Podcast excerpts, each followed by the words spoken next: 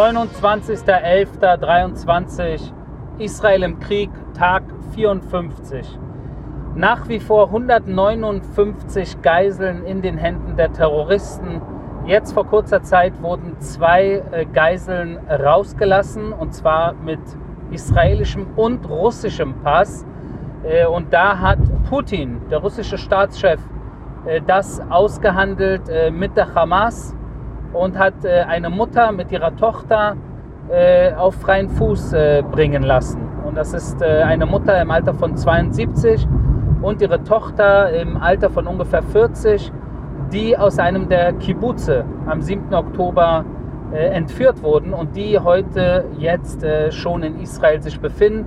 Die Frage ist, ob in den nächsten Minuten, Stunden auch äh, die anderen zehn äh, israelischen Geiseln äh, freigelassen werden. Das wird sich jetzt gleich herausstellen, äh, wie in den letzten Tagen in diesem Deal oder Rahmenbedingungsplan Geiseln für Terroristen und Feuerpause. Ähm, ich bin jetzt gerade auf dem Weg äh, aus dem Süden äh, zurück nach Tel Aviv und äh, muss heute die Aufnahme vom Auto aus machen. Das klingt jetzt hier wahrscheinlich wie ein Panzer, ist aber kein Panzer, sondern ein ganz normales Auto, mit dem ich auf der Autobahn mich befinde. Dachte aber, es ist Zeit, dass ich den Update von heute gebe, weil auch heute wieder ähm, viele Dinge natürlich passiert sind. Unter anderem warten wir, wie ich jetzt gerade schon gesagt habe, auf äh, die nächsten Minuten, Stunden, ob heute noch zehn Geiseln rauskommen oder nicht. Und wir nähern uns ja auch dem Ende der jetzigen Feuerpause. Wie ihr wisst, die verlängert wurde, aber irgendwann äh, kommt man dann an, ans Ende und das Ende äh, steht kurz bevor. Und die israelische Armee hat schon klar gemacht, wir sind jetzt schon komplett vorbereitet auf die nächste Phase in diesem Krieg weil, wie gesagt, äh, sowohl die Geiseln äh, größtenteils sich nach wie vor in den Händen der Terroristen befinden, als auch die Hamas noch lange nicht zerstört ist. Äh, und solange das nicht der Fall ist, würde es, wenn wir jetzt aufhören würden, sich nur um eine weitere pinzettenartige Operation handeln, wo wir in ein, zwei, drei Jahren ähnliche Verhältnisse wie vor dem 7. Oktober haben würden und dann eventuell wieder ein 7. Oktober über uns hereinbricht. Und das will Israel unter keinen Umständen und das gilt es äh, zu verhindern. Und deshalb äh, ist jetzt die erste Frage, äh, wie es heute Abend mit der Geiselbefreiung aussieht, beziehungsweise Freilassung. Dann äh, geht es darum, ob nochmal verlängert wird für die nächsten Tage, ob da noch mehr Geiseln für Terroristen freigelassen werden. Doch irgendwann kommt man, wie gesagt, an eine Deadline wo dann die Kampfhandlungen wieder aufgenommen werden. Und zwar nicht nur im nördlichen Gazastreifen, sondern auch in anderen Bereichen des Gazastreifens. Und wir haben heute schon, so wie wir gestern gesehen haben, gab es schon Zwischenfälle, wo äh, palästinensische Terroristen im Gazastreifen äh, mit Sprengsätzen, aber auch mit äh, Schusswaffe das Feuer eröffnet haben auf israelische Truppen. Auch heute wieder äh, wurden eliminiert. Aber das ist natürlich in so einer Feuerpause also hinterlistiger geht es eigentlich nicht. Äh, es überrascht, äh, wie gesagt, nicht, so wie uns eigentlich derzeit gar nichts überrascht, was die Hamas macht. Es ist jedoch immer wieder schockierend, wie unmenschlich, wie hinterlistig und wie menschenfeindlich tatsächlich unsere Widersacher vorgehen. Und auch hier wieder, wenn wir schon bei unmenschlichem Vorgehen und Terrorkriegsführung sind, da natürlich, das habt, das habt ihr wahrscheinlich mitbekommen, der Fall der Familie Bibas. Äh, das ist eine Mutter mit zwei kleinen Söhnen äh, mit äh, roten Haaren und zwar ein vierjähriger und ein zehn Monate alter äh, altes Baby. Er war neun Monate alt, äh, als er entführt wurde. Jetzt ist er zehn Monate alt. Er heißt Quir. Ein süßes, Baby, ein süßes Baby. Es, überall gibt's Bilder von ihm, auch auf Titelblättern äh, von Zeitungen auf der Welt. Und es ist wirklich, es ist an Unmenschlichkeit kaum zu überbieten, dass jetzt mittlerweile die Hamas in ihrer Terrorkriegsführung äh, tatsächlich behauptet, dass äh, diese äh, Mutter mit ihren zwei Kindern nicht mal unter uns sein sollen, beziehungsweise äh, getötet worden sind. Wie genau, sagen sie natürlich nicht, aber sie befinden sich, wie gesagt, seit dem 7. Oktober in den Händen der Terroristen und äh, dieses Baby ist äh, tatsächlich zu einer Art Symbolbild äh, für die gesamten Geiseln geworden. Äh, das, jüngste, das jüngste aller äh, Geiseln, äh, zehn Monate alt, wie gesagt. Und das Bild geht überall auf der Welt, kennt man es. Und die Frage ist, was ist mit dieser Bibas-Familie? Gibt es derzeit keine klaren Antworten darauf? Doch das wäre natürlich verheerend und äh, würde hier in Israel äh, eine Wunde öffnen äh, und nie wieder schließen können, wenn dieses Baby, sein Bruder und seine Mutter äh, getötet worden äh, sind von den Terroristen.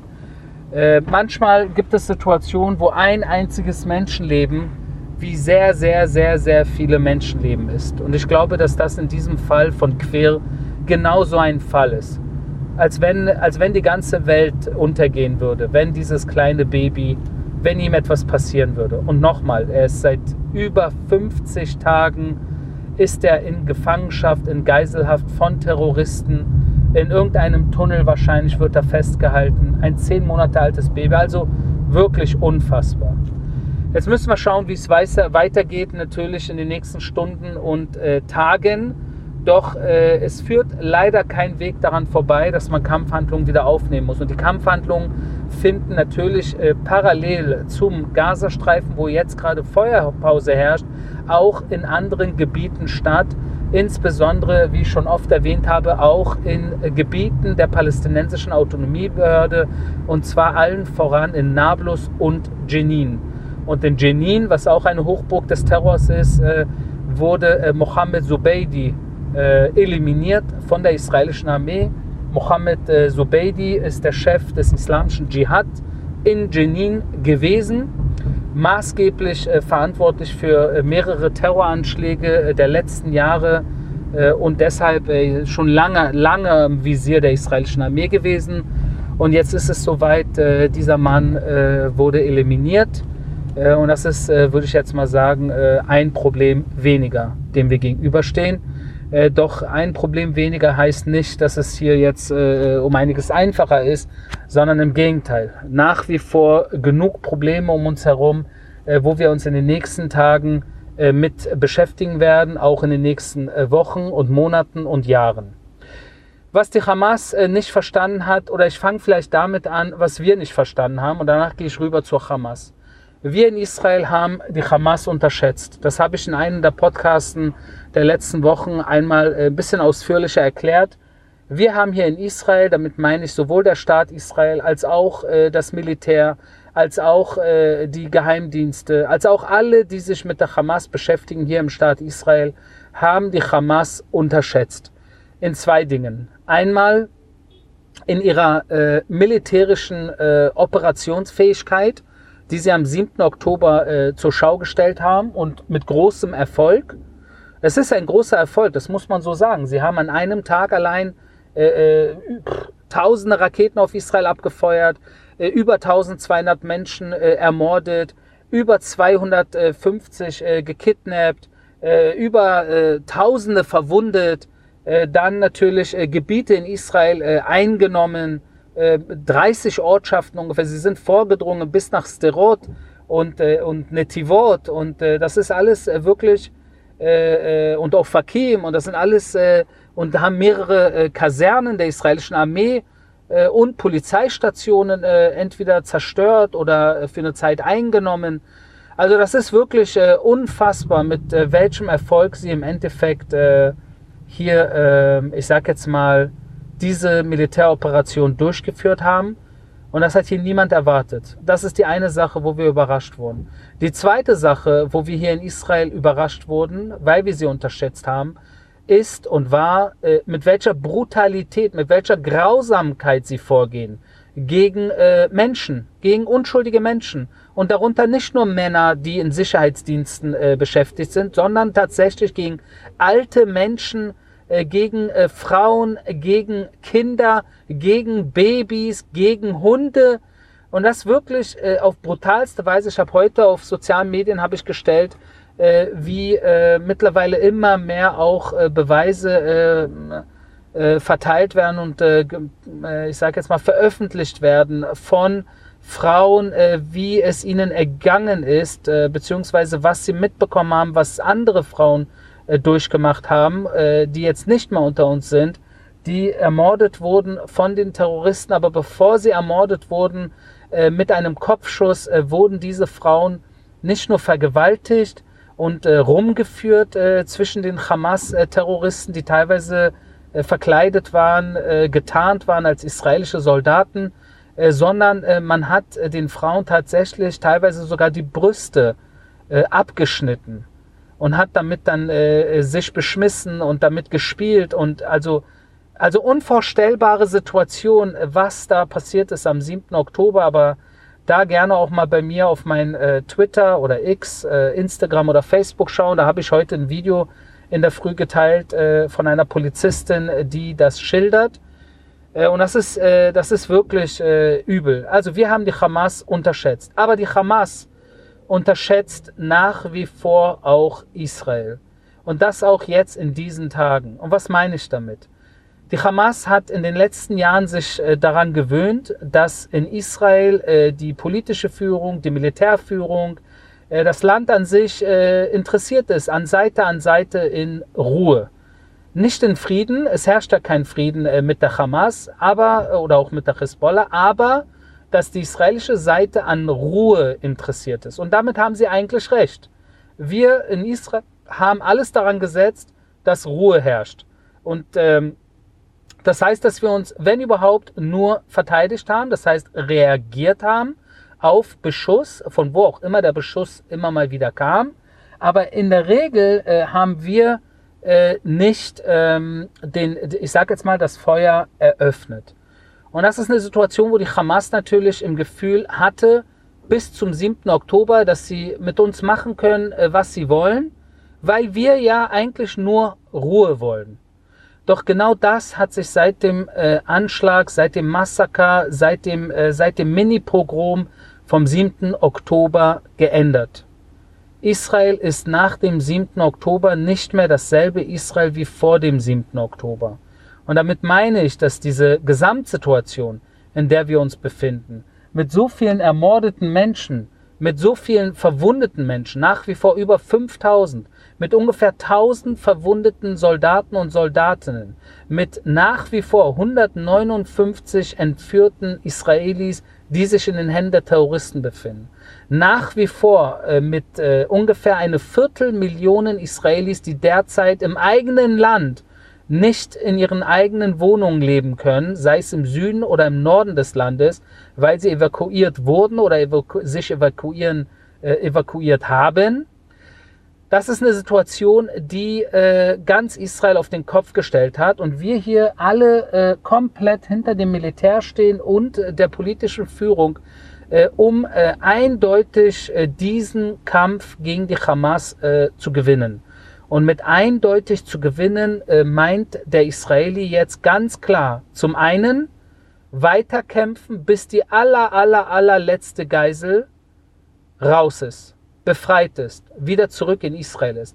Und die zweite Sache, wo, wo man sich hier komplett einig ist, dass die Hamas äh, nicht mehr im Gazastreifen weder regieren darf, noch überhaupt irgendeine Art von Gefahr für Israel darstellen darf in Zukunft, nach diesem Krieg. Und deshalb man jetzt natürlich mit aller Härte gegen die Hamas vorgehen muss, um es ein für alle Mal zu beenden.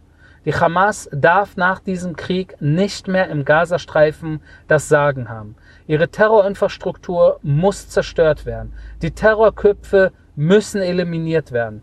Diejenigen, die aktiv an Vergewaltigung, an Entführung und an Mord und Totschlag am 7. Oktober beteiligt waren, die müssen auch alle zur Rechenschaft gezogen werden.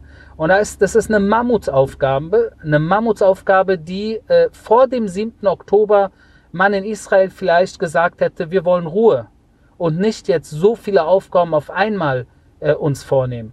Aber nach dem 7. Oktober ist ganz Israel äh, komplett wie ein Mann oder eine Frau äh, steht geschlossen, geschlossene Reihen, genau hinter diesen äh, zwei äh, großen Zielen, die wir uns gesetzt haben und uns zu 100% sicher sind, dass diese Ziele äh, nicht nur richtig sind, sondern auch Ziele sind, die äh, zum einen als freier Staat äh, das absolut Richtige sind, indem man seine eigenen Menschen aus Geiselhaft befreit und zum anderen eine Terrororganisation, die das gemacht hat, was sie gemacht hat, zerstört. Aber zum anderen mit Blick in die Zukunft im Endeffekt nicht nur Israel einen Gefallen tut, mit Blick in die nächste Generation, in die Zukunft, sondern eigentlich auch den Palästinensern einen Gefallen tut. Weil die Palästinenser in, im Gazastreifen und auch in anderen Gebieten, in den A-Gebieten der palästinensischen Autonomiebehörde, wo die Hamas und der islamische Dschihad stark sind, sie leben unter einer Diktatur in diesen Gegenden. Natürlich allen voran im Gazastreifen. Dort passiert nichts ohne die Hamas. Nichts kann rein, nichts kann raus. Niemand kann dort äh, aufsteigen, äh, wenn man nicht Hamas äh, nah ist. Niemand kann dort äh, sein Geld verdienen, wenn man nicht irgendwie mit der Hamas äh, von der Hamas beschäftigt wird, wirklich. Niemand kann dort äh, seine Meinung frei äußern oder so rumlaufen, wie man will. Frauen dürfen auch nicht frei rumlaufen oder ohne Kopftuch. Schwule, Lesben, Christen, Juden und so weiter und so fort Medienberichterstattung natürlich auch nicht frei. Äh, äh, und das alles ist natürlich ein, ein System, eine Diktatur, wo auch die Palästinenser im Endeffekt drin gefangen stecken. Und wenn die Hamas nach diesem Krieg weg ist, das müssen wir alle wollen, dann ist das auch nicht nur ein gutes Zeichen für Israel, sondern das sind auch äußerst gute Nachrichten für die Palästinenser auch wenn sie das jetzt gerade in diesen Tagen, Wochen nicht so sehen mögen. Aber mit Blick in die Zukunft hoffe ich, dass sie eines Tages zurückschauen werden und dankbar sein werden. Genau für diese Tage und genau dafür, was die israelische Armee und der Staat Israel jetzt tun, auch für palästinensische Zivilisten. Das war mein täglicher Kriegsbericht aus Israel. Wir hören uns morgen.